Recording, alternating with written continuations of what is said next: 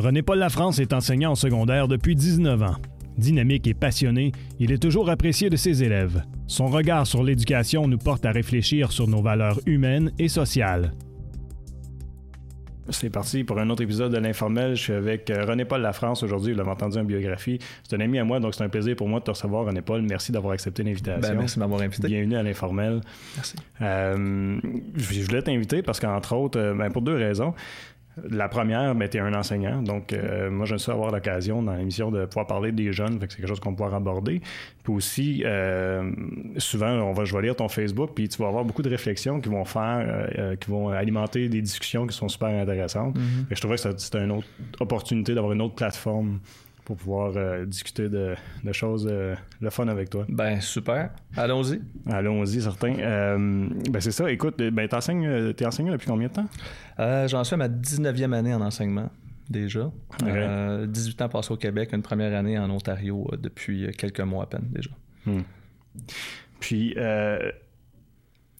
moi, une chose que j'ai constatée pour avoir été dans, dans les écoles récemment d'ailleurs, euh, ben, j'ai eu la chance d'assister à un concours oratoire où il y avait des ados euh, à l'école secondaire qui, qui s'exprimaient sur différents sujets. Euh, je trouve que les jeunes aujourd'hui, puis pourtant on a tendance à les critiquer facilement, mais ils m'ont l'air tellement plus allumés que du temps que toi puis moi on était au secondaire. Ah oui, ben, ils le sont là. Mais plus allumés égale à mon sens plus informés aussi. Hmm. Donc tu sais quand on compare euh, quand on compare les jeunes d'aujourd'hui, ben il faut les comparer dans leur société actuelle, il faut les, les, cadrer là-dedans. Puis ils sont dans un monde où l'accès à l'information est au bout des doigts. Nous quand on était jeunes là, on allait à la bibliothèque à l'occasion, euh, hmm. euh, dans les périodiques, aller chercher de l'information qui était déjà dépassée qu'on la lisait là, cette information là. Donc oui les jeunes sont plus informés. Puis, euh, ben, évidemment, avec l'arrivée, tantôt, on, parlera un peu plus tard des, médias sociaux, tout ça, mais je pense que l'accès à l'information change tout. on est dans un monde qui est plus évolué aussi en 2019 qu'en 92, par exemple. Donc, évidemment, mm. on est plus évolué, on est, on est plus, euh, plus au courant d'un paquet de choses euh, en ce qui concerne la dégradation de l'environnement, en ce qui concerne euh, la politique, le mode de scrutin. Donc, les débats sont plus actuels, ont progressé, puis évidemment, les jeunes étant plus informés, mais je pense qu'ils sont plus critiques aussi, dans le bon sens du terme. Mm-hmm. Ça va être plus un, plus gros défi aussi de leur enseigner, j'imagine, parce que, oui. avant, on avait l'information d'une source. Oui. Là, ça doit être différent, la dynamique. Ben, oui, oui, parce qu'évidemment, ils ont juste à prendre leur cellulaire puis à googler euh, l'information mentionnée par l'enseignant pour le contredire ou finalement euh, confirmer l'information. Mais oui, mais ça nécessite de la part de l'enseignant d'être bien préparé. Je pense que c'était le cas aussi avant, mais oui, on est plus exposé euh, à la contestation quand on a mm. des jeunes plus informés. Mais là, c'est la question à se poser. Est-ce que c'est mal de contester l'enseignant? On pourrait en parler longtemps de ça je pense pas que c'est mal. Je pense pas que c'est mal de dire j'ai un doute ou je pense ceci ou j'ai lu cela. On parlait de vérité tout à l'heure, toi et moi, là, hors mm-hmm. la, la, vérité est pluraliste, mais c'est ça, c'est qu'il y a différents coups d'œil, il y a une vérité. Donc, il y a des enseignants qui sont pas à l'aise quand il y a contestation d'une information. Moi, je trouve que ça enrichit le débat. Puis même les enseignants, c'est une des professions où on apprend le plus parce qu'il faut préparer des cours, il euh, faut connaître le sujet qu'on présente ou les sujets. Puis euh, avec les jeunes, bien évidemment, on retire aussi de ces conversations-là. On apprend. Les jeunes arrivent avec un bagage d'expérience eux-mêmes. Hmm. Donc, euh, non, évidemment qu'il faut être mieux préparé, puis il faut être prêt aussi à, ne pas être parfait. Puis euh, parfois, on commet des erreurs, puis c'est correct aussi. Là. Hmm. On n'est pas la science infuse non plus. Il ne faut pas se mettre cette pression-là, mais il faut être très bon. Il faut, connaître très bien son sujet, je dirais. Mais est-ce que c'est pas aussi l'objectif aujourd'hui, quand on, est enseignant, de les, apprendre ou du moins de les, diriger vers, euh, euh, la possibilité d'avoir un, esprit critique? Absolument. Oh, absolument. Ce qui est ben, beaucoup moins le cas, je trouve. Euh. Ouais. La, tendance lourde euh, est là par rapport à ça, c'est clair, en ce sens que avec les réformes qu'on a connues depuis 30, 40 ans, 50 ans, et surtout la dernière, on veut amener le jeune à avoir évidemment un sens critique, oui. Euh, ça s'est vraiment amélioré. L'école s'est vraiment améliorée. Quand on compare avec euh, les années 80, quand nous, on était au secondaire, hmm. le général, tout le monde a la même affaire, le même enseignant, hmm. euh, le même enseignement, excuse-moi, puis l'élève n'a pas le droit de parole ou presque, peut pas rien contester. Là, aujourd'hui, c'est plus réaliste. Il y a des, il y a des voies qui, qui, sont créées selon les intérêts des élèves. donc oui, on veut développer leur sens critique, mais il y a encore beaucoup à faire, je pense, sur ce plan-là. Parce qu'on a une tendance, bon, on a une salle de classe avec 30-35 pupitres, on a une tendance à vouloir que l'élève reproduise un comportement. Hmm. Ça tend à diminuer un peu ces dernières années, mais c'est quand même le souhait un peu qu'on trouve derrière l'enseignement. C'est-à-dire, vous devez oui, vous le donnez plus critique, mais vous devez reproduire des comportements qu'on vous demande de reproduire selon des compétences qu'on a choisies, selon des champs disciplinaires qu'on a choisis de vous enseigner. Donc, mais c'est normal en même temps parce que le plus gros employeur, c'est l'État. Puis quand on mhm. travaille pour l'État, ben, on reproduit aussi. Donc, ça s'en vient, mais je pense qu'on a encore, euh, il y a encore beaucoup de place à la créativité, il y a encore beaucoup de place à la découverte en enseignement. Puis même, on a se poser encore beaucoup de questions sur juste le le contexte d'enseignement. Juste la salle de classe elle-même, physiquement parlant, c'est le meilleur lieu où enseigner. parce que c'est le concept qui, qui, qui, vient quasiment de la Renaissance, de, de s'asseoir, d'écouter l'éducateur en avant puis qui parle. Euh. Oui, mais oui, oui, de la Renaissance, oui, mais si on tourne en Antiquité, euh, puis si on parle, ah, oui, mais si on parle d'Aristote, là, euh, on parle des plus grands philosophes grecs, là, mm. il enseignait en marchant avec ses élèves. Ah, tu vois? Oui, oui, vraiment. Puis c'est lui qui est à la base du lycée, qui a ensuite été euh, créé, propagé par Napoléon. Mais euh, le fait de dire on doit être assis de façon statique dans une salle de classe, écouter un enseignant qui, qui, présente son enseignement, c'est. Je pense pas que ça va être la tendance des prochaines décennies. Je pense qu'il va y avoir beaucoup plus d'échanges, beaucoup plus de, sous-groupes. Puis l'enseignant, on en parlait beaucoup quand moi j'étais à l'université, tu sais, qu'il soit un acteur un peu de changement dans la classe, puis qu'il soit un petit peu euh, qui, se permettent de faire les ponts en différents sujets, euh, qui permettent d'exposer les élèves à différents contextes d'apprentissage pour développer des, compétences, mais qui a un rôle plus limité, d'amener les, les, jeunes à penser d'eux-mêmes. Hmm. Donc, euh, à, leur, à leur mettre tout, tout cuit dans, dans, le bec, ben, c'est pas toujours la façon de les amener à apprendre. Donc, il faut les amener à faire des pas eux-mêmes, mais pour ça, je pense qu'il va falloir évoluer. On voit ça un petit peu en Ontario. Il y a des classes où vraiment c'est l'enseignant enseigne, mais cinq minutes, il va avec les directives, puis ensuite, il y a des sous-groupes qui sont créés. Puis là, il se promène d'un sous-groupe à l'autre. Puis à l'intérieur même du sous-groupe, euh, on détermine euh, un partage de tâches, puis euh, il y a une organisation qui se fait d'elle-même. Hmm. Donc, c'est intéressant aussi. On va voir, mais on a déjà fait beaucoup de progrès. Il n'y a rien de parfait. C'est facile hmm. de critiquer le système d'éducation actuel. On le fait dans les médias tous les jours. Hmm. Je pense qu'il y a eu beaucoup de progrès. Je pense qu'il y en a encore beaucoup à faire, mais il y a eu de grands pas qui ont été faits. Là. Tu as fait allusion euh, un peu tantôt, là, bon, dans les années 90, mais fin 90, si je ne me trompe pas, c'est en 97 qu'il mm-hmm. y a eu la fameuse réforme qui a été instaurée par le Parti québécois. Mm-hmm. Euh, le, un des buts de cette réforme-là, c'était de euh, développer plutôt les compétences transversales, puis développer l'individu plutôt que, que, que, que, développer, si on veut, là, de, fait, de la même façon traditionnelle qu'on faisait avec des grades puis des notes et tout ça plusieurs années plus tard, euh, il y a eu des études qui ont été faites où qu'on a dit, bon, ben, c'est peut-être un échec, la réforme telle qu'elle a été faite. De nos côtés, moi, j'entends beaucoup d'enseignants qui vont la défendre, qui vont dire que c'est une réussite. Euh, selon toi, cette réforme-là, est-ce qu'on a réussi à faire de quoi de bien avec? Oh boy, OK. C'est vraiment une grosse question. Euh, ça dépend. Je pense qu'on a voulu faire quelque chose de bien. Je pense qu'il y a du bien qui, est sorti de la réforme. Euh, je pense qu'il y a des défis qui se sont posés aussi, puis je pense qu'il y a eu des échecs. Je pense mm. que c'est un mélange de tout ça. Mm-hmm. Euh, la réforme avait ceci de bon qu'on voulait euh, mettre la connaissance un peu en arrière-scène pour mettre l'individu en avant-plan. Mm-hmm. Ça, ça c'était bien. C'est-à-dire, on accorde l'importance à l'élève. Puis moi, je me souviens, mes études universitaires, c'est un petit peu ça sur quoi on nous préparait. On nous disait, là, là, vous n'êtes plus le maître incontesté de la classe. Vous êtes, euh, vous avez l'élève qui est au centre de vos préoccupations, puis vous êtes là pour l'aider puis l'accompagner dans son cheminement. Donc, c'était un changement, euh, tu sais, école humaniste un peu qui, m'a plu, mais comme tout changement radical, il y a eu des manquements. Il y a eu, sur le plan d'évaluation, c'est là que ça a chopé beaucoup, mm-hmm. beaucoup. Euh, tu peux pas enseigner euh, un contenu de façon euh, qualitative pour en arriver à une évaluation purement qualitative.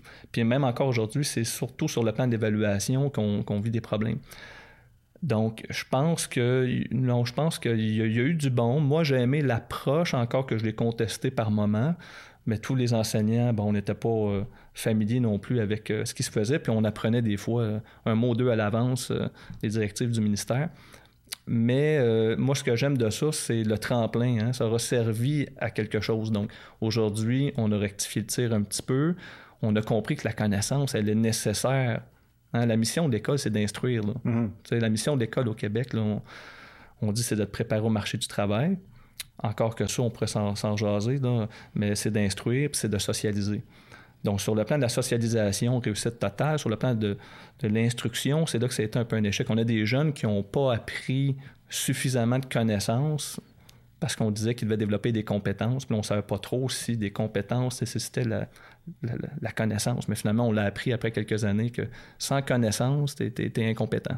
Puis tu parles de euh, compétences versus connaissance, une, une, des choses qu'on va reprocher beaucoup dans les dernières années, euh, c'est entre autres, puis il faut que je t'en parle parce que tu es enseignant en français, euh, c'est justement la maîtrise du français. Mm-hmm. Est-ce qu'on a vraiment perdu tant que ça aujourd'hui en français chez les jeunes? Je sais que si tu ben, regardes Facebook, entre autres, c'est assez frappant des fois. Oui, oui. Ben, Ouais, mais à une autre époque, on n'avait pas Facebook pour voir les élèves très très faibles en français non plus. Donc, euh, je dirais oui et non. Le, français, oui, le français est en perte de vitesse. Bon, j'entendais hier à Radio-Canada qu'on disait que euh, pas tant que ça, mais bon, au Québec, on sait que le, français a reculé depuis à peu près 25 ans. C'est un constat là, sur le plan des statistiques. Euh, donc, évidemment, étant dans un environnement anglophone, ici en Outaouais encore plus, c'est plus difficile de s'en tenir qu'au français. Euh, on a beaucoup d'échanges en anglais. Euh, la culture dominante, c'est une culture anglophone, la culture américaine qui, qui, dépasse euh, largement le cadre de ses propres frontières. Hmm. Donc, oui, il y a eu un recul. C'est normal, avec l'apparition du cellulaire, des textos aussi, parce que oui, on écrit différemment, puis la forme que prennent nos messages aussi diffère un peu. Donc hmm. maintenant, on est plus à l'oreille, tant qu'on se comprend c'est correct. Mais c'est à l'image de la société. On vit dans une société où tout va très vite. Mm-hmm. Le texto doit aller très vite. Puis si on n'a pas une réponse rapidement dans les minutes qui suivent, on s'impatiente. Mm. Donc, je te dirais, le français vit une réalité à la lumière de son, de, son, contexte, puis de son temps, puis de sa société. Donc oui, surtout le français écrit, parce qu'il y a vraiment une distinction à faire entre le français oral et le français écrit. Mais il faut être capable justement de dire, lorsqu'on s'exprime oralement, il y a des choses qui sont permises, qui ne le sont pas euh, à l'écrit. Puis il y en a qui sont pas capables de faire la différence. Hmm. Donc oui, il y a un certain recul, mais qui me semble justifié. Mais oui, légèrement. Hmm. On parlait tantôt euh, des salles de classe, que ça va être probablement appelé à changer et tout ça. Mm-hmm. Euh, mais là, présentement, dans le contexte qu'on vit, de la façon que c'est fait, euh, c'est quoi le défi d'un enseignant pour garder justement sa, classe intéressée, puis aussi, je dirais, sous contrôle, parce que là, justement, on demande moins d'être assis puis d'être. Euh, ouais, ben, le, ouais, ben, le défi d'un enseignant, c'est très, très grand. Euh, en 2019, sachant à quel point les jeunes sont surstimulés, euh, on a besoin d'être très stimulant en tant mm-hmm. qu'enseignant. Sinon, on perd l'intérêt des jeunes. Mm. C'est une réalité qui était moins là il y a 15, 20, 30 ans parce que justement les technologies qu'on connaît aujourd'hui n'étaient pas là à l'époque. Donc l'enseignant pouvait faire un peu plus un, show en avant de la classe, puis intéresser les élèves. Maintenant, tu es mieux d'être vraiment intéressant ou de vraiment connaître ton sujet. C'est une façon aussi d'être intéressant, de, mm. pousser un peu euh, la connaissance à un niveau plus élevé. Euh, donc ça, c'est nécessaire. Mais tu me poses la question, Jeff, tu me dis, bon, à quel point euh, l'enseignant... moi, j'ai envie de dire, c'est plus profond que ça aussi, le, malaise un peu en enseignement par rapport à l'intérêt des jeunes versus qu'est-ce que l'enseignant peut faire. Il faut voir les ressources auxquelles on a accès aussi en tant qu'enseignant. Il faut voir aussi la place qu'on accorde à l'éducation. On en parle souvent, mais la vraie place qu'on accorde à l'éducation, euh, c'est une place qui est chiffrée. Hein. C'est un budget, puis il ne faut pas dépasser mhm. tel ou tel budget. Puis, bon, on renfloue parfois les coffres un peu l'éducation, mais je pense que le problème est plus profond que ça. Dans le sens que, moi, une classe avec 30 élèves, je trouve que c'est difficile à gérer. Je trouve que je ne peux pas accorder beaucoup d'importance à mhm. chacun de mes élèves. Les élèves ont besoin d'être valorisés, ont besoin d'explications, ont besoin d'attention. Mais on ne devrait pas en avoir 30. Puis là, à savoir combien, idéalement, on aurait 10. Hmm. Mais là, tout le monde va dire Voyons, on pas, on peut pas avoir. Ben, tu sais quoi? Diminuer le nombre d'heures d'enseignement. Donc, si moi, j'enseigne 24 périodes par cycle de 9 jours, puis j'ai trois groupes, ben, je pourrais enseigner peut-être la moitié du temps ou la tiers du temps, mais avoir des groupes de 10 élèves.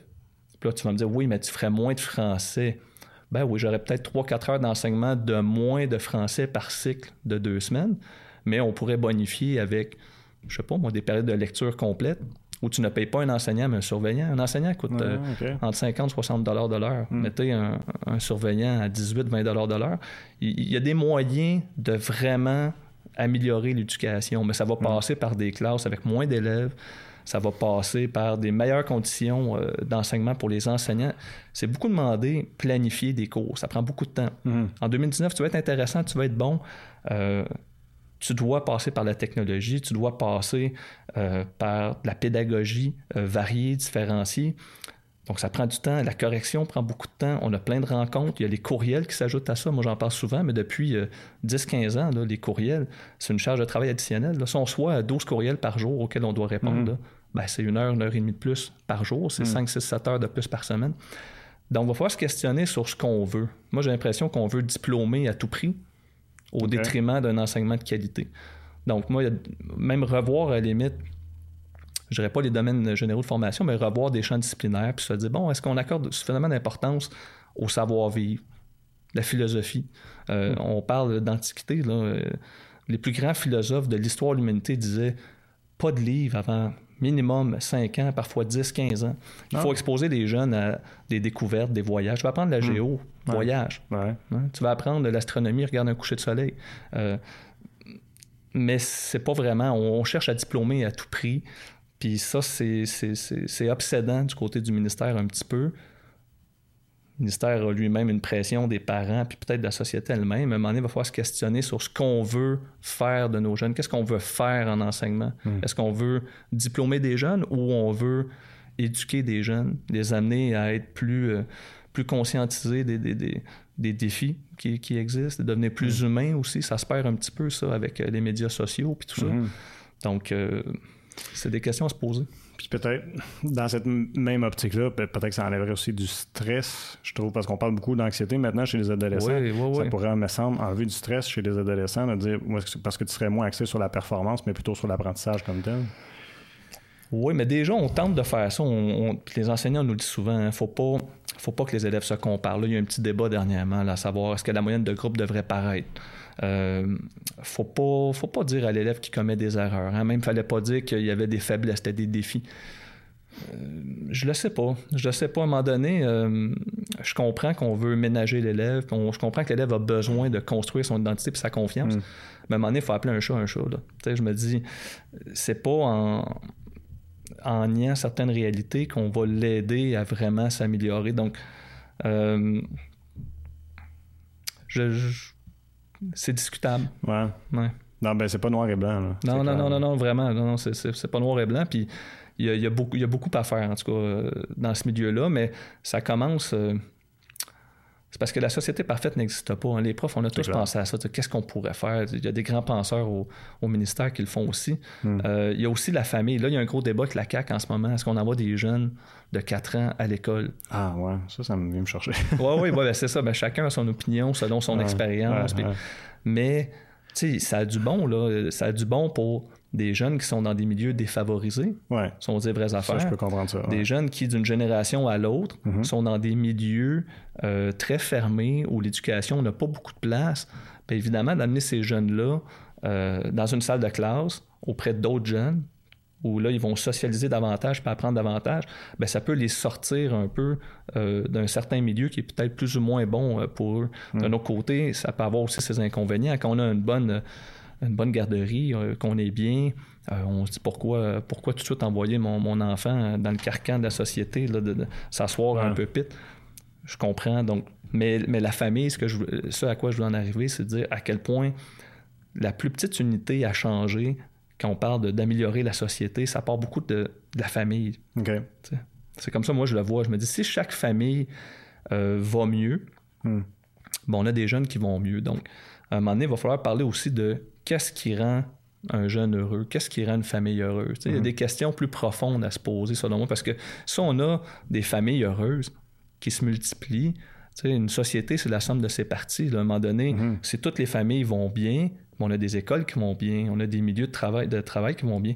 Donc, il y a là-dessus aussi qu'il faut se pencher. C'est pas juste un diplôme mhm.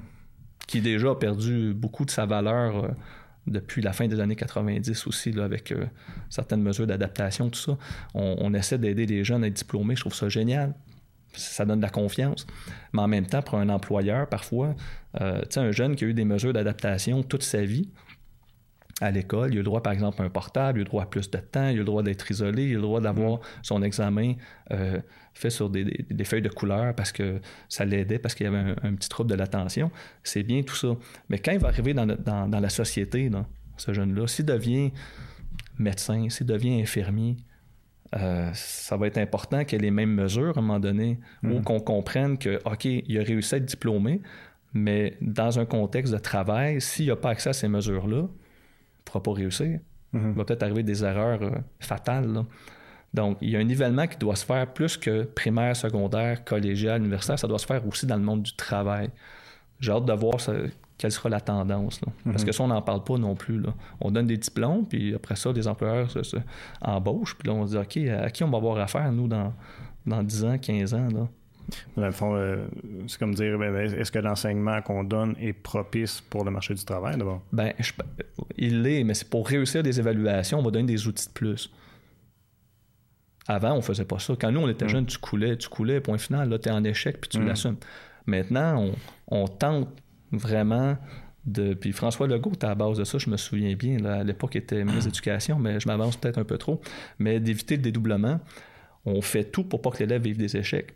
On en parlait tantôt. Moi, les échecs m'ont formé dans ma vie. Je ne serais mhm. pas l'individu, la personne que je suis Ah, vraiment, mais c'est nécessaire. Mhm. C'est nécessaire de se casser la gueule quand on s'en va dans la mauvaise direction. Mhm. De faire semblant que c'est pas la mauvaise direction, c'est pas mieux.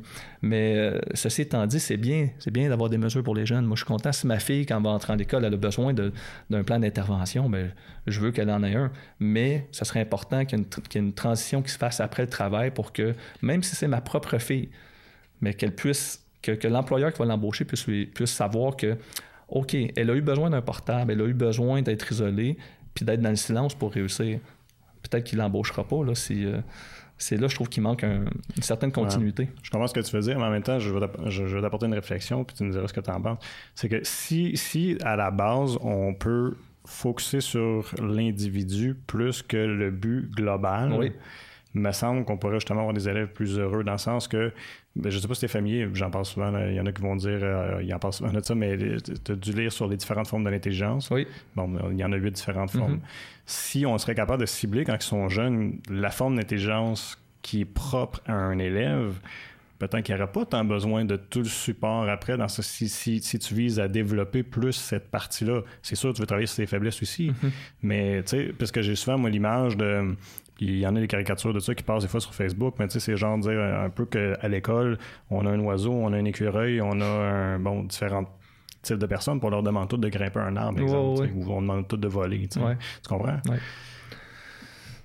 Ben, toi, tu parles de, force. Hein? Comme, quand on parle des intelligences multiples, mm-hmm. euh, on parle de force. Euh, c'est Howard Gardner qui, avait, qui, est à la base de ça. C'est bien intéressant. Soit qu'on parle des forces, soit qu'on part des intérêts. Mais souvent, l'un ne va pas sans l'autre. Parce que généralement, quand on a de l'intérêt dans un domaine, comme je dis souvent un jeune, t'aimes ça faire de la planche à neige? Oui, en fait, souvent, oui. 40-50 mm. fois par hiver, parfait, es-tu bon? Oui. Donc, souvent, l'intérêt mène à la pratique, mm. la pratique mène à la compétence. Donc, mais tout part de l'intérêt. Mm. Donc, moi, j'irais plus avec l'intérêt. L'intérêt. Qu'est-ce que t'aimes?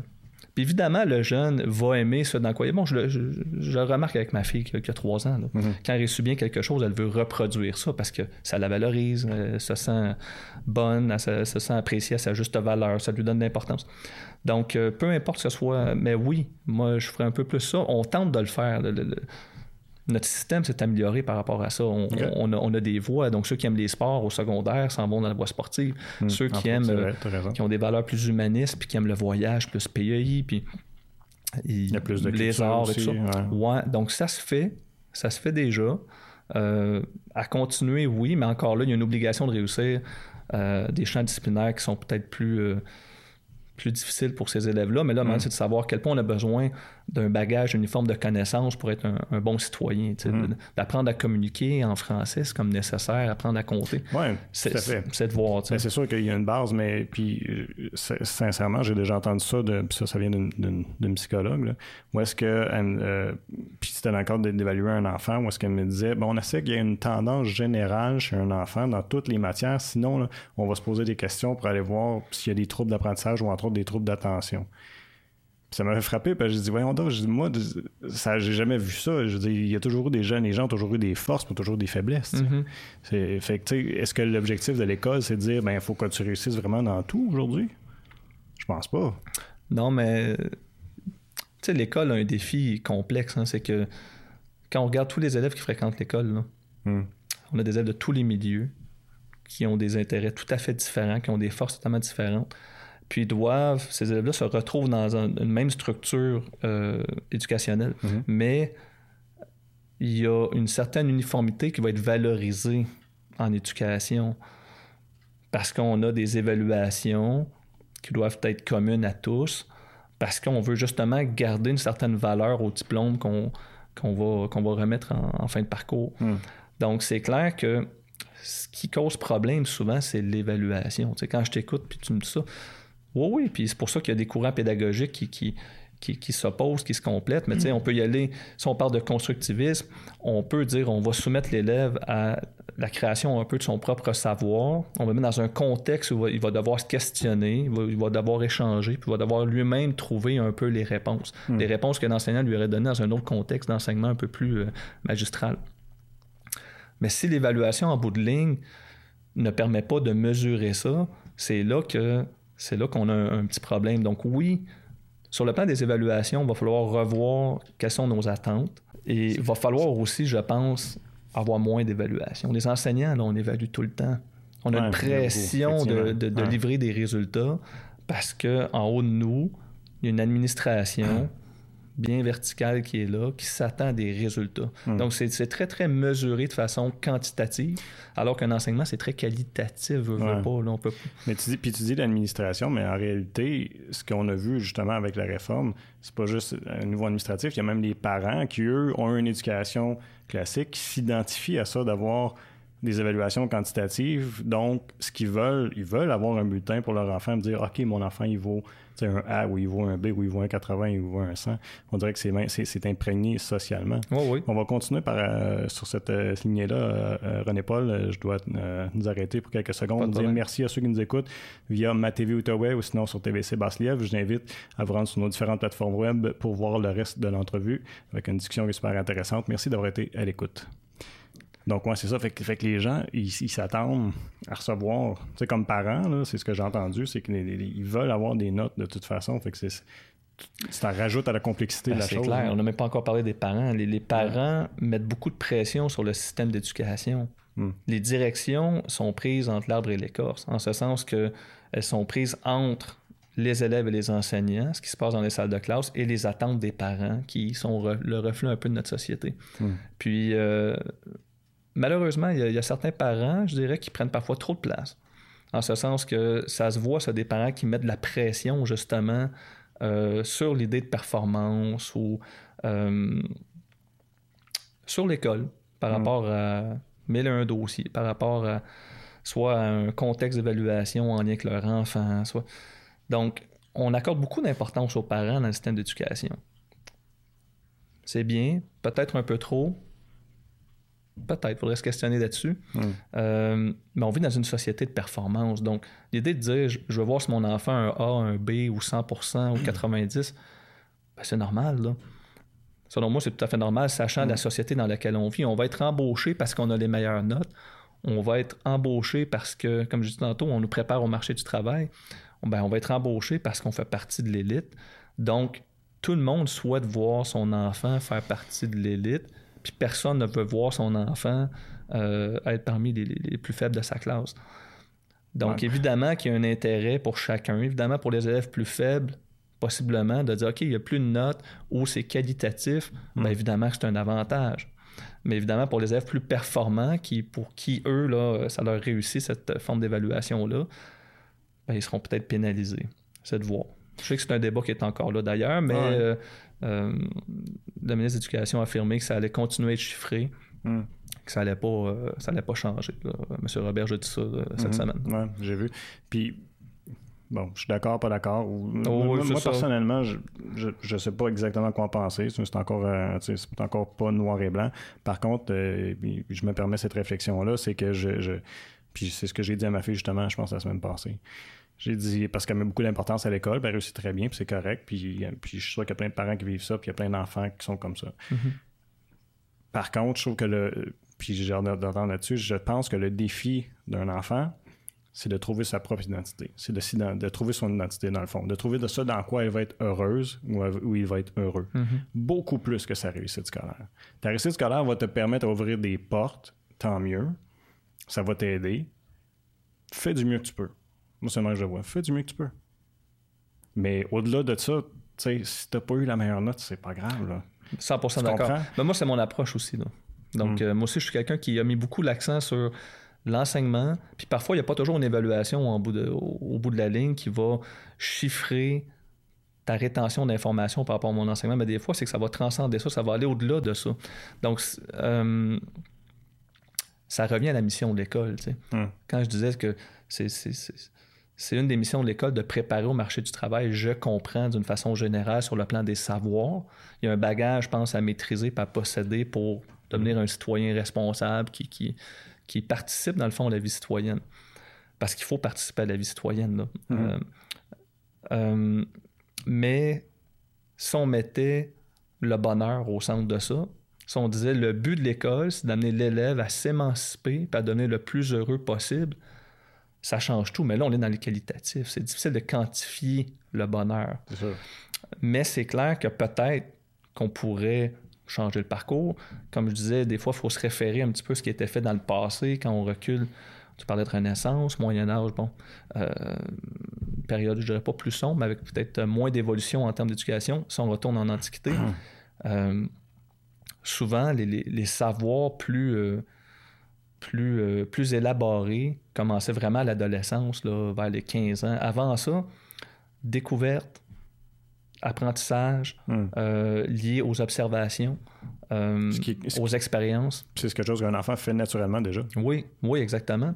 Puis l'observation, la discussion, la philosophie.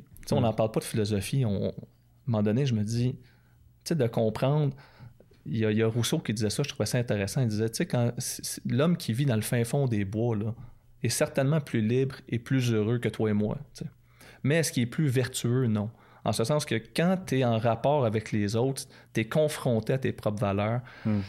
ben, tu, vis, tu vis des expériences qui te forgent puis qui t'amènent à évoluer. Donc, c'est nécessaire, ça, d'exposer l'élève à ça à l'école. Mhm. Encore là, on ne parle pas de notes, on ne parle pas de résultats, mais c'est des expériences. Puis c'était répandu, ça, en Antiquité. Moi, c'est quelque chose que j'ai beaucoup aimé un peu de, de, de, euh, cette époque-là de l'Antiquité. Euh, à savoir que les livres, c'est pour plus tard, mais on va développer ton sens moral, ton mhm. sens vertueux, ton savoir-vivre, tes expériences de vie. Puis ça faisait des humains qui étaient plus complets, qui étaient plus heureux. Puis une fois qu'on a atteint ça, comme tu dis, ben là, allons-y pendant quelques années en, mode savoir. Hmm. Parce que la première étape a été complétée avec succès. Mais des fois, on tente de faire l'inverse. On tente d'inculquer beaucoup de savoir au détriment d'un savoir-vivre. Puis après ça, hmm. on se retrouve dans une collectivité où on se dit le monde, le monde est bizarre, hein? Ou le monde a de drôles de valeurs, puis on est plus dans le superficiel, on est plus dans le paraître, on est moins dans l'être. Ben, c'est le reflet de, peut-être de, la couleur qu'on donne au système un petit peu. Mm-hmm. Une chose qui m'a frappé euh, pour t'avoir côtoyé à quelques occasions, où est-ce qu'il y avait de tes élèves autour, c'est ton rapport que tu as avec eux autres. J'ai l'impression que tu as un rapport quasiment amical avec, euh, avec tes élèves. Est-ce que euh, vous êtes capable de rire ensemble, puis euh, vous êtes capable de, de, parler de choses autres que le contexte de la classe. Est-ce que c'est est-ce que ça prend ça aujourd'hui pour garder l'intérêt justement des élèves puis les garder accrochés à l'école? pas nécessairement. Je pense pas que ça prend ça. Je pense que chaque enseignant a sa couleur un peu, euh, a sa personnalité. Moi, c'est, je me souviens à l'université, en plus, on disait Vous n'êtes pas l'ami de l'élève. Toujours me rappeler, on m'a enseigné ça quand j'étais au bac. Euh, puis je pense pas être devenu l'ami des élèves non plus. Euh, je suis pas leur ami, mais peut-être que j'accorde beaucoup d'importance à l'élève, comme tous les enseignants d'ailleurs, mais euh, je mets ça vraiment en priorité dans mon enseignement. J'accorde beaucoup d'importance. Je suis conscient que l'adolescent est là pour apprendre, qu'on doit lui pardonner ses erreurs. C'est un être en plein, en plein développement, en acquisition de connaissances. Donc, euh, je suis quelqu'un qui, qui, est, influencé par l'école humaniste. Donc, oui, je, suis vraiment. Euh, je tente euh, de démontrer beaucoup de respect à l'élève. Pour moi, l'élève, c'est un privilège que j'ai de lui enseigner. On est chanceux des profs d'enseigner. Encore que c'est très difficile l'enseignement. C'est une profession. Les, universités se vident. C'est une problématique qu'on a. On a une pénurie en, en enseignement. Mais c'est aussi un privilège quand ça va bien parce que on, forge des esprits, on façonne des êtres. Donc, non, moi, c'est mon approche personnelle. Euh, j'ai eu des enseignants qui.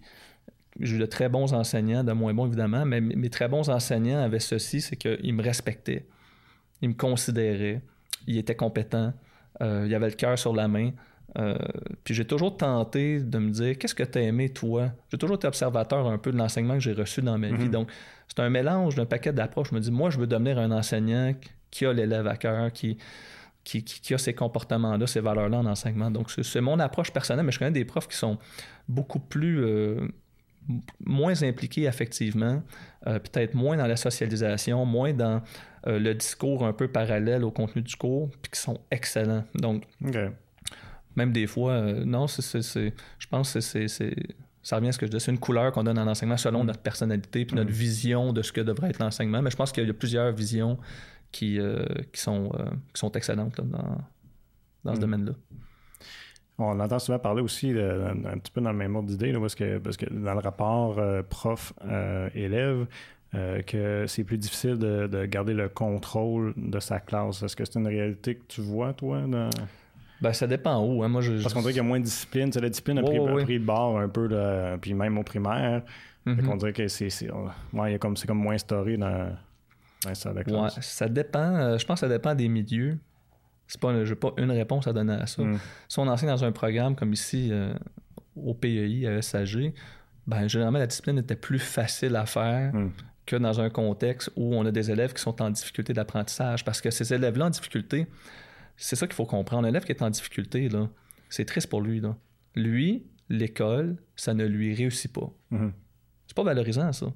Puis tous les jours, il se retrouve dans un milieu qui ne lui réussit pas. Puis je peux comprendre les frustrations que ça peut occasionner, puis l'état d'esprit que ça peut créer chez l'élève. À l'inverse, j'enseignais à Saint-Alex en début d'année, au collège de Saint-Alexandre, des élèves qui sont très performants à l'école, pour qui l'école, c'est quelque chose de facile ben, il n'y a pas de discipline à faire là-bas. Hmm. Là. Vraiment pas. Là. ça se fait tout seul. Là. Hmm. Donc, euh, c'est vraiment un autre milieu. Donc, ça dépend du milieu. Puis là, en ce moment, en Ontario, où je suis, ben, j'ai des groupes qui ont. Euh, j'ai des élèves qui ont soit des, des, problèmes importants d'apprentissage, des élèves qui se débrouillent très, très bien euh, sur le plan de l'enseignement, sur le plan de l'éducation, sur le plan des résultats scolaires, il n'y a pas de problème là. J'en ai d'autres qui ont des problèmes. j'ai des autistes dans ma classe, j'en ai deux. Donc, évidemment que ça change la dynamique. Hmm. Mais au-delà de tout ça, ce qui, est, ce qui est commun à tous les contextes ou à tous les milieux, c'est le fait qu'on est dans une, on vit dans une société où la technologie est omniprésente, les écrans, les tablettes, le cellulaire, tout va vite, la télé. Euh, donc, j'ai l'impression qu'on vit dans un monde où l'élève est surstimulé. Hmm. Il vit beaucoup, beaucoup euh, de stimulation de, de hmm. part et d'autre. Donc, d'avoir une cible fixe en avant qui enseigne pendant une heure, ça, ça va à l'encontre un peu du quotidien normal d'un hmm. jeune. Ah, puis ils sont conditionnés depuis un jeune âge aussi à être comme ça. Oui, mais ils ont besoin de bouger, tu sais. Puis ça, ah, ben, je, salue euh, la décision de, du ministre de l'Éducation, euh, M. Roberge, qui a dit que dès septembre prochain, au primaire, on va avoir maintenant deux récréations, je pense, de 20 minutes par jour ah, pour les jeunes. Oui, les jeunes doivent bouger. Ben oui. Moi, dans mes cours, là, ça fait des années, mes élèves qui, à qui j'enseignais le savent. Souvent, je fais une pause en plein milieu du cours. Petite pause, deux, trois minutes, quatre minutes, parce que pour quiconque est dans une salle de classe, assis à une chaise, à écouter en mm. avant, ça devient long. Puis c'est prouvé qu'après à peu près 30 minutes, notre degré d'attention diminue. Mm. Donc, si on veut euh, aller chercher une nouvelle énergie, à un moment donné, il faut faire une petite pause. Mais les jeunes doivent bouger un peu plus. Pour ça, c'est pour ça, des fois, je me questionne à savoir est-ce que c'est est-ce que moi, je réussirais bien si je retournais dans une salle de classe aujourd'hui, 4-5 cours par jour, assis dans une salle de classe un peu pite, pendant une heure de temps chaque fois, hmm. à écouter un prof jour après jour, du lundi au vendredi? Est-ce que c'est la meilleure façon d'apprendre? C'est la question qu'il faut se poser. Hmm. Moi, je pense que non. Mais je n'ai pas la solution à savoir qu'est-ce qui est la meilleure façon d'apprendre. Hmm. Mais je pense que c'est une formule qu'on utilise depuis si longtemps, puis on évolue tellement sur le plan des programmes, sur le, sur le plan des, approches pédagogiques. Euh, l'école s'est tellement renouvelée, mais je me dis pas ça. Ça, il est temps que ça change un peu plus. Ou le nombre d'élèves, comme je disais tantôt, par classe. Pour moi, ça, c'est, ça change tout. Là. Moi, si tu mets 10 élèves là, par groupe, j'ai pas de problème à appeler tous les parents. Là. Hmm. toutes les semaines, à la limite. Tu m'en mets 35, oui, c'est un problème. Parce qu'un parent aussi, à qui on téléphone, des fois, on appelle pour euh, donner une information aux deux, ça va prendre 20 minutes. Là. Mais si j'ai 90 élèves, je ne peux pas appeler tous mes parents, c'est impossible. Hmm. Donc, il faut limiter les appels, limiter le suivi. Donc, si on veut un meilleur suivi auprès des parents, auprès de la direction, auprès des jeunes eux-mêmes, si tu en as juste 10-12 dans une classe, ben là, tu peux prendre le temps de t'intéresser à chacun. Là, tu peux mener des projets plus, euh, plus constructifs. Puis là, j'imagine. Ça se ferait, ça. Ça se ferait. C'est pas vrai que ça se. Moi, j'ai calculé, là, à un moment donné, là, dans, un élan de, de, changement que j'avais en tête, je me disais, ça se fait. C'est, est-ce qu'on fait le choix de changer les choses ou non? Mais ça se ferait. Il faut juste revoir un peu quelles sont nos attentes par rapport à l'école. Mais ça se ferait. Là. Économiquement, pendant ça. Il y a une façon de gérer. Si moi, je gère, euh, je te donne un exemple, je fais 2-3 heures de surveillance par semaine, 3-4 heures dans des corridors on me paye 60 pièces de l'heure pour surveiller des corridors. Mettez un surveillant à 15 18 de l'heure. Hmm. On épargnerait beaucoup d'argent. Puis avec ces sous-là, ben, on pourrait peut-être justement corriger certaines lacunes dont, euh, je fais mention. Puis de pouvoir accorder plus de temps, j'imagine, parce que tu parlais tantôt de l'élève qui est en difficulté, tu disais c'est triste, mais je trouve oui, définitivement, c'est triste parce que c'est son quotidien tous les jours. oui, vraiment. Il faut, le comprendre, cet élève-là. Hmm. Mais d'avoir ce temps-là de plus à y accorder, j'imagine que ça pourrait être une solution à, ce qui apprécie plus l'école, de sentir qu'il y a plus de support. Ben clairement. Puis il y aura toujours des élèves pour qui euh, la performance académique, ce sera ne sera jamais là. Ça, sera difficile. Le but, c'est pas d'en faire des élèves qui vont devenir hyper doués. Moi, un élève qui est très, très faible, qui a beaucoup de difficultés, ce que je veux, c'est l'amener à être meilleur. Mhm. Il va peut-être demeurer faible, mais il va avoir progressé sur le plan de son estime personnelle, de sa confiance, de sa mhm. compréhension de la matière. Il va peut-être demeurer quand même faible, mais l'important, c'est de voir le, cheminement qu'il va avoir vécu. Puis c'est ça qui va servir de réinvestissement pour lui dans sa vie. Mhm. Après ça, il va dire, OK, moi j'ai des difficultés là-dedans, mais je sais que si je travaille fort, je suis bien encadré, j'ai de bonnes mesures, je peux m'améliorer. Hmm. Donc, clairement que ça va faire une différence. Euh, tu as mentionné tantôt que tu, euh, enseignes présentement en Ontario, tu as enseigné au Québec. Oui. Euh, J'imagine qu'il doit y avoir des grosses différences entre les deux systèmes. oui, oui et non. oui, oui, vraiment. Il y a un encadrement qui, je te dirais, il y a, il y a des mesures d'aide qui sont concrètement accessible en Ontario. Si moi j'ai besoin d'une éducatrice dans ma classe, c'est pas un problème. Au Québec, on se bat un peu pour ça. Euh, là-bas, moi je rentre dans ma classe le matin, puis il y a déjà une éducatrice parfois qui m'attend, puis qui est là pour m'accompagner dans mon, dans mon cours, euh, puis qui va se rendre disponible pour faire peu importe la tâche qui est à faire pour euh, aider les jeunes à progresser dans le cadre du cours. Quand tu dis éducatrice, c'est éducatrice spécialisée? non, généralement ça dépend. Généralement ce sont des enseignants en devenir, des remplaçants, parfois des éducatrices aussi, oui, spécialisées pour les jeunes qui ont un profil euh, type là, un mhm. petit peu euh, hors norme pour une classe régulière. Quand mhm. je parle d'un élève autiste, parfois il y a besoin de certaines mesures, évidemment. Euh, donc oui, tu vois, moi, mes groupes, j'ai 23 élèves par groupe. Donc ça, ça aide beaucoup de ne pas en avoir 35, mais je sais qu'ils parlent de, de, changer ça peut-être dès l'an prochain ou dans deux ans en Ontario, mais pour le moment, c'est un gros avantage. Ce que je vois comme différence, euh, il y a du bon des deux côtés, c'est que je vois qu'il y a un... J'ai l'impression que le gouvernement ontarien, puis je veux faire attention, mais précédent, parce qu'avec ce qu'on voit de, M. Ford en ce moment, mm. on, ne s'en va pas dans la bonne direction sur le plan d'éducation en Ontario, ça, ça me semble clair. Il n'y a pas, l'air d'avoir ça euh, à cœur. Mm-hmm. Euh, du moins, c'est ce qu'il a démontré euh, dernièrement. Mais il y a des sous qui sont investis pour la réussite des jeunes, il y a du support, il y a une organisation qui est un peu différente. Comme un préfet de discipline qui, est là pour euh, nous accompagner quand on a des problèmes avec les jeunes. Moi, j'avais pas ça ici au Québec. On l'avait avant, mais moins ces dernières années. Puis, euh, mais tu sais, comme on, compare souvent les deux provinces avec le taux de diplomation, le taux de diplomation est plus élevé en Ontario. On n'arrête pas. Puis c'est vrai. Mais euh, faut le dire, en Ontario, la note de passage, c'est 50 c'est vrai. au Québec, c'est 60. Mm-hmm. Donc, il faudrait voir si notre moyenne ici était, euh, si notre note de passage était à 50% ben là, probablement qu'on aurait peut-être des, taux de réussite euh, semblables. Mm. Mais encore que ça, ça peut être critiqué aussi. Est-ce que c'est une acquisition? Est-ce que c'est une compétence d'avoir compris à moitié un mm. enseignement? De dire je réussis à 51% c'est un autre débat qu'on peut avoir. Donc, oui, il y a des avantages, clairement. Euh, les salaires pour les anciens sont beaucoup plus intéressants, on ne se le cachera pas. Mm-hmm. Il y a moins de congés cependant, moins de journées pédagogiques. Donc, euh, voilà, ça dépend de ce qu'on recherche, hein, mais il y a des plus, il y a des moins, évidemment. Tu disais tantôt que, bon, c'est pas un système qui est parfait. Définitivement, ça, ça ne sera jamais un. Mm-hmm. Euh, par contre, si on regarde les objectifs qu'on demande à l'enseignant, c'est-à-dire bon, ce qu'on cherche à, obtenir comme taux de diplomation, comme ce qu'on veut développer comme compétences, est-ce que tu as le sentiment qu'on donne assez de moyens dans les écoles puis aux enseignants pour réussir ces objectifs-là? Des objectifs de diplomation ou de. Ben, peu importe des objectifs. Ben, c'est ça. oui, ben, ça dépend. parce que euh, les moyens, c'est un peu comme dans le domaine de la santé. Hein. L'injection d'argent, il y en a beaucoup. Hmm. En éducation, il y a eu des coupes, il va y avoir des ajouts. Puis on est dans un cycle, là, euh, ce sont des cycles dans le fond qui se présentent comme ça, où il y a coupure et ensuite réinvestissement. Donc des fois, je me pose plus la question à savoir, est-ce qu'on fait les bons investissements aux bons endroits? Euh, puis là, ça dépend de ce qu'on veut mesurer. tantôt, on parlait de, diplomation. Tu sais, la diplomation, euh, on peut changer un pourcentage de diplomation juste en changeant des notes. Puis ça, c'est un autre débat qui, a lieu dans la société. Mm-hmm. La pression des enseignants de changer des résultats, c'est là, là. Mhm. C'est là depuis longtemps. C'est de dire, il faut pas que, tu sais, si l'élève a 57, 58, il faut que tu y mettes 60, mhm. ou automatiquement, on va le mettre à 60. Ou... Donc, ça revient un petit peu à ce que tu disais tantôt.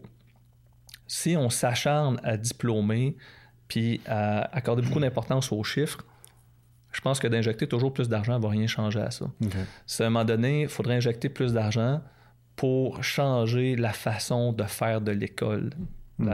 changer la façon d'enseigner, l'améliorer. Puis je pense qu'il y a eu beaucoup de progrès, il faut le dire. On ne le dit pas assez. Hmm. Moi, je repense à mes années au secondaire, puis je me dis, on est loin ah, de ces années-là. On a vraiment progressé. Donc, il faut avoir ça en tête, mais il y a encore beaucoup à faire parce que la société s'est rapidement transformée, a vraiment changé. Donc, est-ce qu'on a les moyens? Euh, quand je constate un peu la réalité, je me dis non. Moi, j'ai énormément de respect pour les enseignants. Euh, en ce sens que je trouve qu'on est dans un système qui surtaxe les enseignants. Les enseignants travaillent beaucoup. Parce que nous, peu importe qu'il y ait des coupures ou non, on a nos élèves le matin euh, dans notre salle de classe qui ont besoin d'apprendre. Hmm. On est imputable. ils sont là, peu importe. Ah ouais, peu importe, on est imputable de leurs apprentissages. Puis on a ça à cœur, parce que ce sont des êtres humains qu'on veut aider à se développer. Hmm. Donc, si tu n'as pas des enseignants qui se dépassent, qui travaillent des heures supplémentaires sur une base régulière, euh, ben, tu as un système qui va s'effondrer. Hmm. Donc, c'est vraiment. Euh, puis je n'ai souvent parlé à mes collègues, quand on a des négociations, il faut parler plus des enseignants. Tu sais, c'est bien les jeunes, là. On est en enseignement pour les jeunes, tout le monde le sait. On, hmm. aime les jeunes. Tu n'es pas enseignant si tu n'aimes pas les ados, si tu es au secondaire, au primaire des enfants. Là.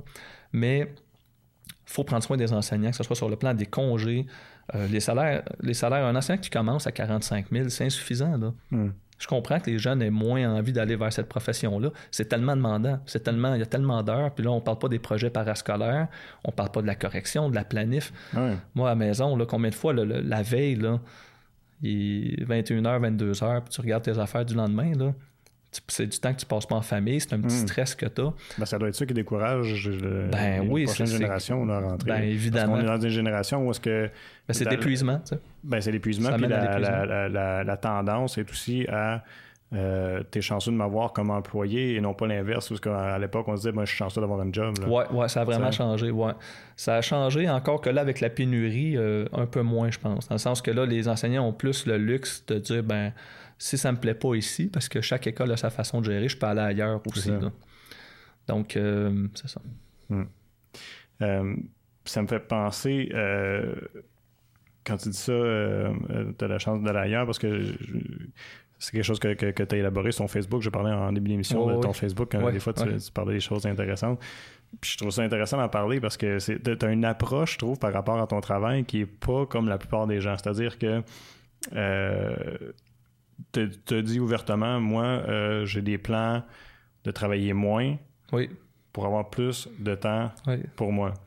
C'est assez particulier parce que la plupart des gens vont dire ben, il faut, faut, faut, que je travaille, il faut que je remplisse ma semaine, il faut que je fasse de l'argent, faut. Euh, Qu'est-ce qui t'a amené à, avoir cette perspective-là? Puis as-tu toujours eu cette perspective-là, peut-être? Euh, non, non, pas du tout. Puis je pense que c'est une perspective de gars dans la quarantaine hein, qui, fait une rétrospection un peu de son existence, qui a eu un enfant aussi. J'ai une petite fille mm. de, de 3 ans.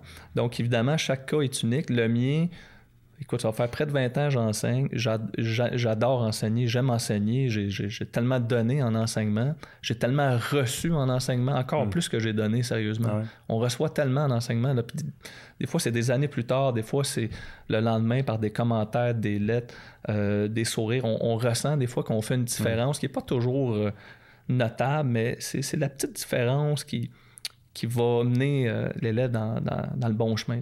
Mhm. Euh, moi, ce qui me concerne, c'est que ouais, je pense que je pense qu'il y a un peu de ça. C'est tellement de travail l'enseignement. Puis, euh, bon, les, maintenant, ça change un petit peu. L'informatique était présente. Donc, pour planifier tes cours, je trouve que ça exige un petit peu plus de temps. puis de mon côté, j'ai l'impression que c'est facile d'être enseignant, mais c'est difficile d'être un très bon enseignant. Donc, enseigner, pas être, être préparé, suivre euh, le guide de l'enseignant, tout le monde peut faire ça. Mais tu n'es pas intéressant. Tu hmm. comprends? Si tu n'es pas bien préparé, tu es moins intéressant, puis tu l'as ce sentiment-là de ne pas t'être donné à fond. Donc, je trouve que ça ne se fait pas à moitié, l'enseignement. Puis j'ai l'impression que puisqu'il n'y a pas de demi-mesure en enseignement, ben c'est soit que je suis à fond en enseignement ou je me retire totalement à moitié. Là, Donc moi, c'est on verra. Là, j'y vais, moi sur Facebook, que je suis enseignant ou non, évidemment, je ne vais pas de propos haineux, violents, tout ça. Je suis un gars qui a une tête ses épaules, mais je ne me gêne pas pour être authentique. Hmm. Je ne me gêne pas pour être le, reflet de moi-même. Euh, que ça plaise ou que ça déplaise, ça, m'importe peu parce que le but, c'est de partager mes pensées puis d'échanger euh, avec des gens qui, qui, pensent comme moi ou pas du tout. Puis euh, chacun grandit là-dedans. Hmm. Donc, non, j'en suis juste à peut-être une étape de ma vie où je me dis, bon, au-delà du travail, j'ai une famille euh, que j'aime beaucoup, euh, puis j'ai envie d'avoir du temps à moi aussi pour mener d'autres projets. Puis là, j'en suis dans ces réflexions-là où je me dis, OK, bon, ben, qu'est-ce qui m'attend ces prochaines années? Donc, c'est un. C'est des changements depuis un an. J'ai été très, très stable pendant 18 ans, puis depuis un an, je suis dans une période de transformation, de changement. Mais je pense que c'est sain en même temps de se poser des questions, puis de des questions qui vont nous aider à justement être plus heureux, puis à faire de meilleurs choix pour nous, puis notre famille, hmm. nos proches. Tu parles de, différents projets. Je sais que ça fait longtemps que je t'en ai parlé. Euh, tu travailles sur un livre. Oui, oui, oui. Euh, ouais, je travaille sur un livre. Je suis en planification d'écriture. Ce qui veut dire que j'écris des idées, c'est là. Hmm. J'ai un carton. Euh, je, me suis promis d'écrire finalement mon premier roman pour le plaisir très personnel de le faire. J'ai aucune ambition littéraire en toute franchise. Euh, je pense pas que je suis un grand écrivain, euh, mais je pense que dans le dans l'acte d'écrire, il y a, il y a ceci qui est on veut livrer un leg un peu, on veut partager des réflexions, on veut euh, faire réfléchir les hmm. gens. Donc moi, c'est un mélange de tout ça. J'ai toujours aimé la littérature, j'aime lire, j'ai toujours aimé écrire. Puis, euh, euh, je manquais vraiment un peu de confiance par rapport à ça. J'ai souvent commencé ici et là des romans que je n'ai jamais terminés. Puis là, je me suis dit, regarde, vas-y à fond, puis amuse-toi surtout là-dedans. Hmm. Donc, j'en suis à ça en ce moment. Puis, je suis comme engagé d'ici la première année de, de pondre mon premier roman non officiel qui va être sûrement très imparfait, mais à un moment donné, il faut, euh, faut se jeter à l'eau, puis euh, me voilà, me jette à l'eau. Ah, ben, si tu passes ton temps à te remettre en question sur le projet. Ben, c'est ça, à un moment donné, il faut agir, hein, c'est ça, exactement. Donc, euh, c'est un projet qui m'habite parmi tant d'autres. Hmm. Une chose que tu écris souvent aussi, en suivant sur ton Facebook encore une fois, c'est ben, deux choses. Ben, je vais commencer avec la première. C'est ta, philosophie sur le temps. Oui. Euh, puis ça, j'avais trouvé ça intéressant parce que, euh, en fait, je me souviens une fois qu'on devait se rencontrer, puis j'étais en retard, puis tu m'avais écrit ou tu m'avais appelé, je me souviens pas, mais tu m'avais dit, tu sais, moi, le temps, là, ça, ça me dérange pas. Ça me mhm. stresse pas. Puis pourtant, tout le monde, on vit au cycle du temps. Hein. on est toujours, tu sais, cadré au quart de tour, là, tu sais, il faut que je sois à telle heure, puis il faut que je fasse ça avant telle date, puis il faut que je... Bon. Euh, j'aimerais ça que, tu, que, que, tu, que tu, tu, m'expliques, c'est quoi ta, ta vision du temps? Eh boy, OK. ben, je pense que... si t'es capable de la résumer. Il y a comme un esprit de contradiction là-dedans, parce qu'en même temps, euh, le temps, je lui accorde l'importance parce que j'en veux plus. J'en veux plus à moi. Là. Mm-hmm. C'est un peu ma philosophie. Là. Euh, maintenant, je me dis, OK, je veux du temps. Pourquoi? C'est moi qui déciderai. Mm. Mais euh, ma philosophie du temps, c'est que ben, je dis toujours que le temps n'existe pas. J'ai souvent dit ça. Ouais, c'est ça. Ouais, puis je le sais que le temps existe, humainement parlant, qu'on mesure le temps qui passe. Mais euh, quand je dis le temps n'existe pas, c'est que je donne un exemple. Si euh, tout devenait noir ici, subitement, maintenant, on est dans le noir, donc on n'a aucun repère dans l'espace. On perd aussi le repère du temps après une certaine période.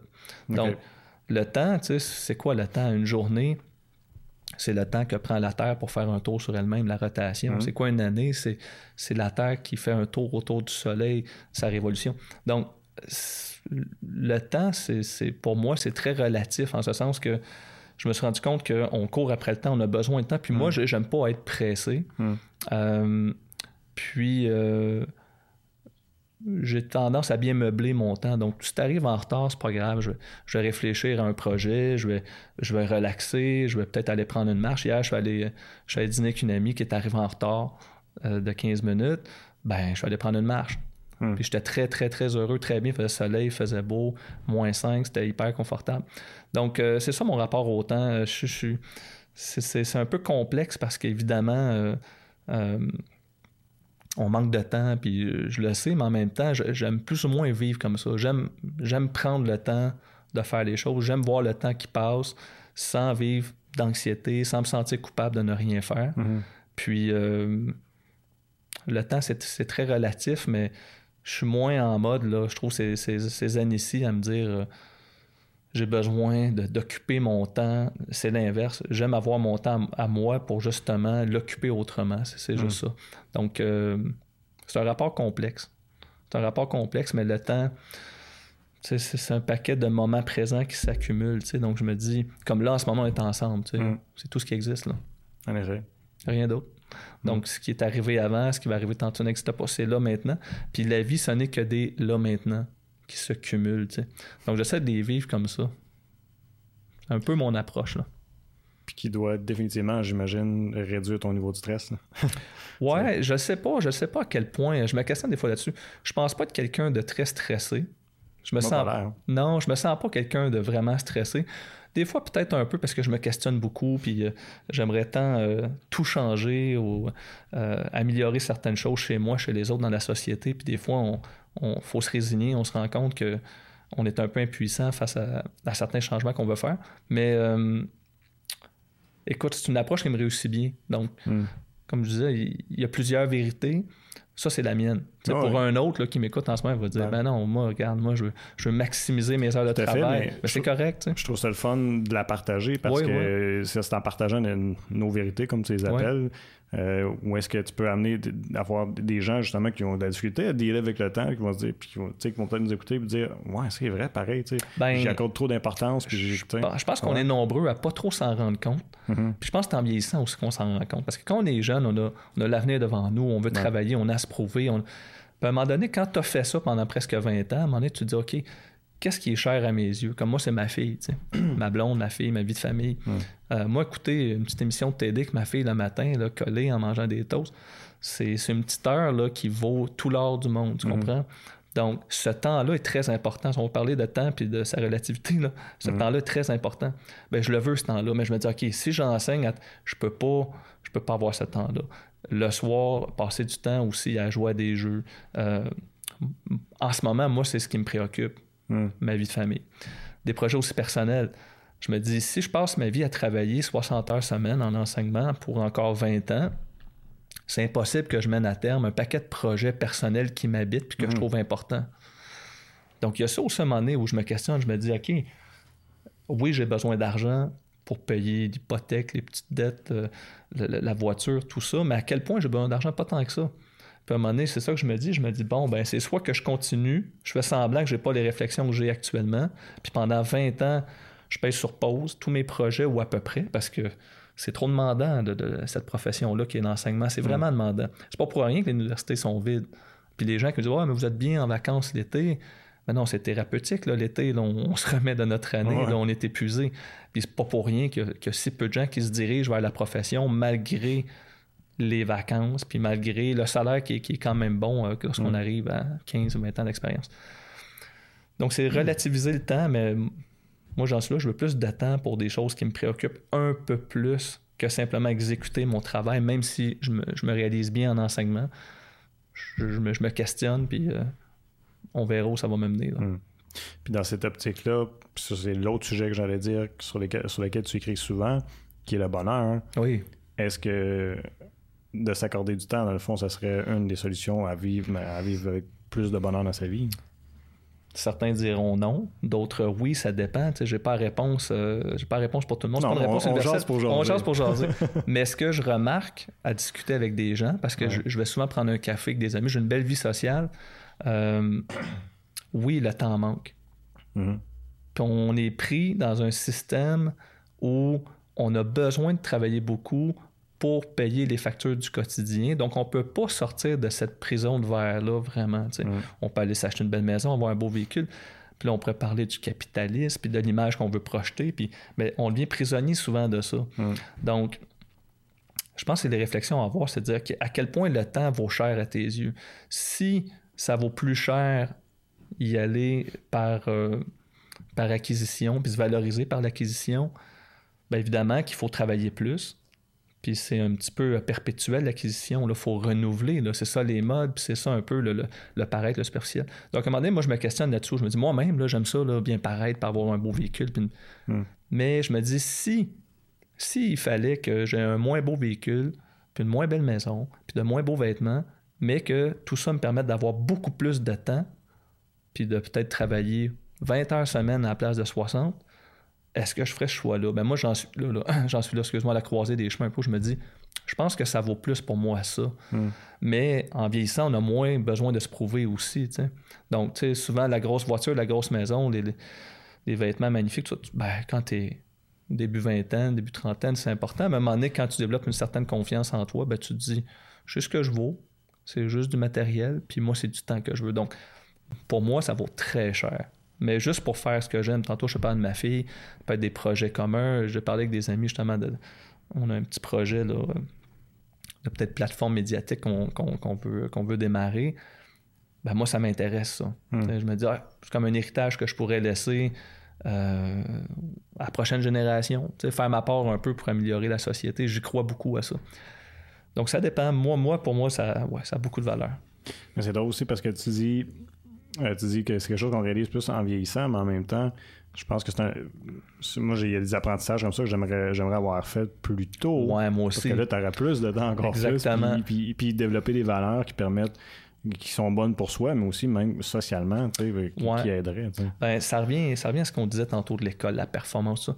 À un moment donné, c'est comme de se désendoctriner. Je me dis, on est endoctriné toute notre vie à acquérir. Mm. Euh, il y a une voie qui est en place et tu fais tes études au secondaire, tu vas au cégep, tu vas à l'université, mm. puis tu travailles, puis tu te poses pas trop de questions, puis tu fais ça pendant 30-40 ans. Il faut revoir ce modèle-là peut-être. Mm. Donc, euh, mais je pense que les jeunes d'aujourd'hui sont beaucoup plus allumés que nous autres là-dessus. Il y a beaucoup, beaucoup de, jeunes que je côtoie qui veulent une qualité de vie ou qui ne veulent pas travailler dans un domaine qui ne correspond pas euh, à leurs attentes mhm. ou à leurs valeurs. Mhm. Donc, tu sais, tantôt, tu disais en début de, discussion, euh, les jeunes, ils me semblent plus allumés, plus, mhm. plus connaisseurs d'un paquet de choses. C'est le cas, là. Euh, donc, je pense que c'est une tendance qui est, qui est présente. Puis évidemment, en en parlant, ça amène des gens à, se questionner peut-être, à se dire, OK, mais peut-être que moi aussi, c'est pour ça, mon Facebook, je le partage parce que je me dis, si moi, ça, m'habite, cette réflexion-là, puis que ça me permet de progresser dans mon cheminement, c'est clair qu'il y en a au moins un dans mon Facebook qui doit avoir des réflexions semblables. Mm. Puis que ça plaise pas ou que ça, ça soit inutile à 99% de, mes amis Facebook, c'est pas grave. L'important, c'est celui que je vais peut-être allumer. Mm-hmm. Donc, euh, je pense que c'est ça. c'est la façon de voir les choses.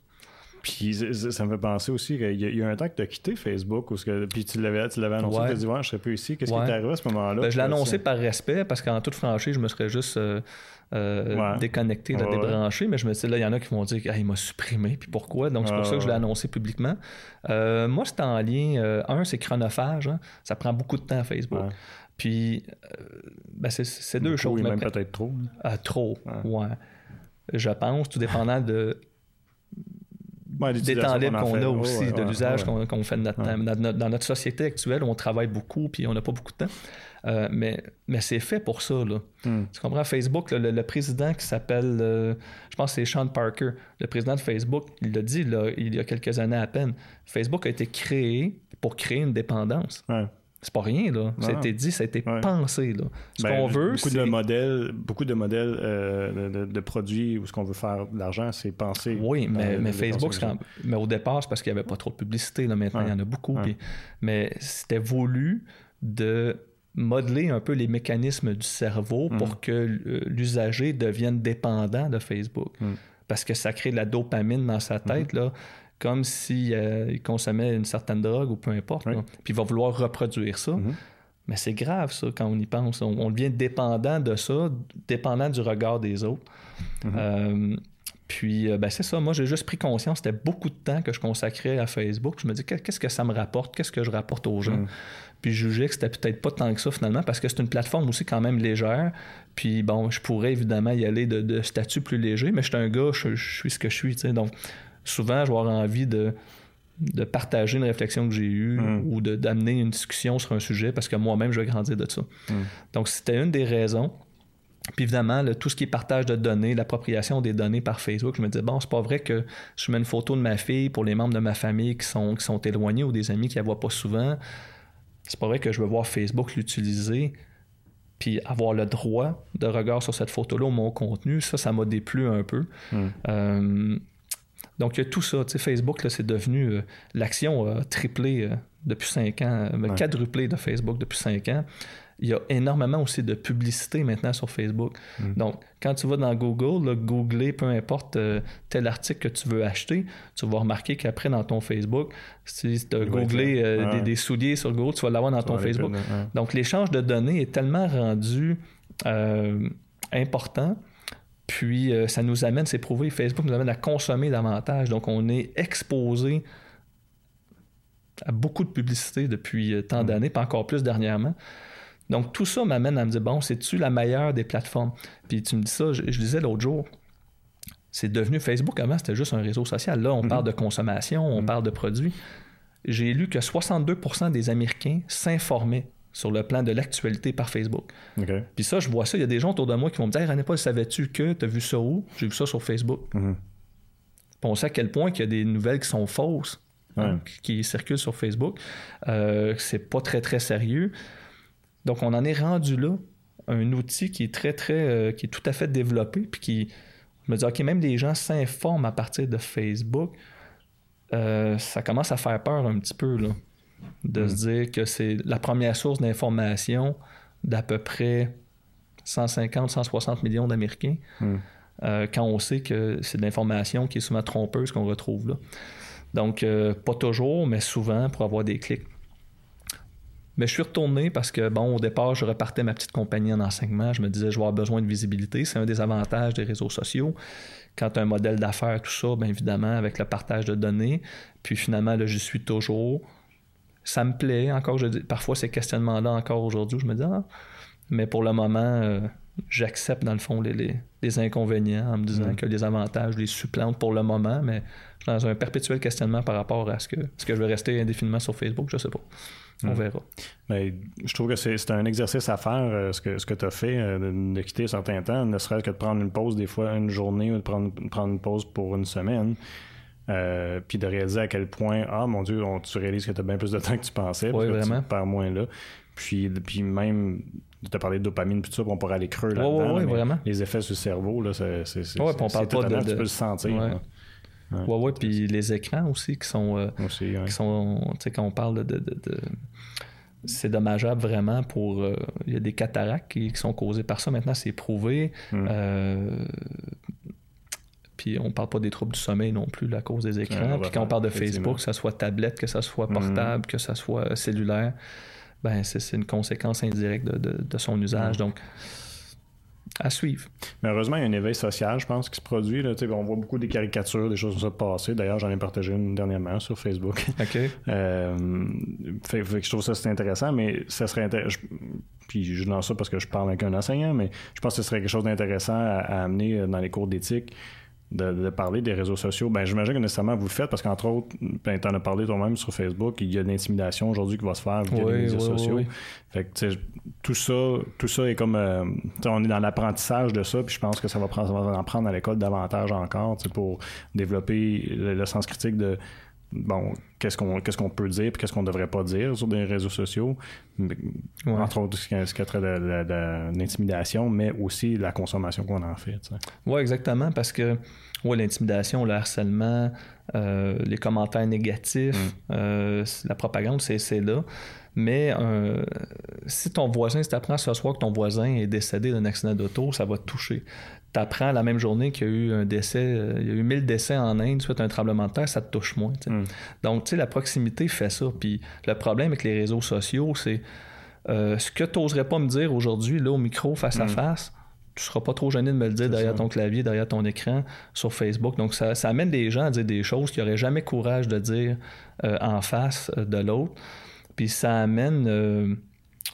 je trouve que ça amène la recherche un peu, la, culture de du paraître, du moi, de l'ego, hmm. euh, qui a la plus belle vie, tout ça. Comme moi, des fois, je pense ça, je me dis Facebook, c'était juste de moi, là. Il n'y aurait même pas de like. Tu sais, là, j'aime, j'aime pas. Là. Mettons que tu enlèves ça, tu fais juste mettre un statut. Mm-hmm. Tu sais pas qui l'a lu, qui l'a pas. Ça change quoi? juste commenter pour alimenter une discussion. Exactement. Ça, ça, peut rester. Mm. Mais là, ce qu'on veut, ça a amené justement l'usager à rechercher le maximum mm. d'appréciation. Puis il faut pas tomber là-dedans. Pour ça, moi, souvent, je fais des statuts. Des fois, il y en a qui sont, sont populaires, des fois, pas du tout. Puis je le sais avant même de le mettre. Là, je me dis ça, ça, ça accroche pas. C'est pas mm. vendeur, c'est pas cool. Mais c'est pas grave, c'est pas ma mission. Je me dis, ma mission, c'est de partager ce que je pense. Puis euh, ça déplaît, ça déplaît, c'est pas grave, fais juste pas le lire. Ceux qui à qui ça plaît, ben tant mieux.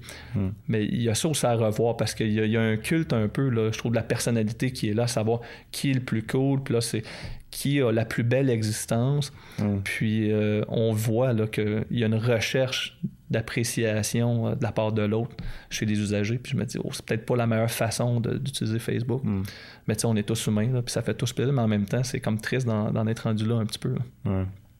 Puis je, l'ai fleuré, mais l'intimidation, j'imagine que tu l'as vu toi-même dans, les classes avec, avec tes propres élèves. Est-ce que tu as déjà eu des élèves qui sont venus te voir pour te parler de situations comme ça? Euh, oui, oui, Ou si tu as été témoin, oh, non, non, non, non, oui, oui, j'ai entendu quelques histoires des élèves qui sont venus m'en parler, ça a déjà été problématique. Euh, oui, tout à fait. Mais ça se voit partout. Nous, les enseignants, mais moi, ça m'est déjà arrivé. un de mes élèves, en plus, qui s'est déjà permis des commentaires déplacés ah sur Facebook, je m'en souviens encore. Euh, c'est si facile. c'est un élève qui est correct, là, hein, c'était vraiment gentil, mais là, il s'est permis.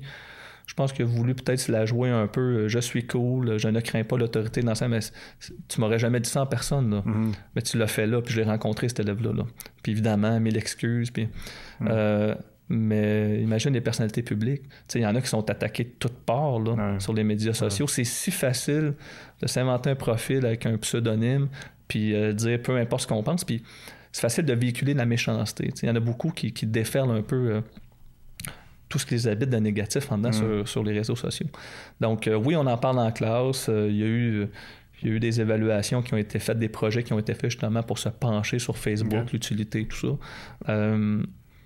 Je pense que ça s'améliore. Plus, plus, il y a beaucoup de sensibilisation qui, a déjà été faite. on est conscient, moi hier, c'est ça, je mettais une vidéo, là, on est conscient qu'il y a des gens qui se sont suicidés suite à du harcèlement sur les mm-hmm. réseaux sociaux. Donc, à un moment donné, il euh, faut vraiment faire attention à ce qu'on dit. Puis même si des fois, on se dit hey, « je suis pas d'accord avec ça », il y a une façon de le dire. Puis il faut pas que ça soit gratuit puis destructeur non plus. Mm. Mais Facebook a aussi son rôle à jouer là-dedans. Hmm. lui-même, à savoir, euh, lorsqu'il y a des comportements qui sont dénoncés d'utilisateurs, il faut qu'il intervienne un peu plus. Hmm. Donc, il y a tout ça. Là.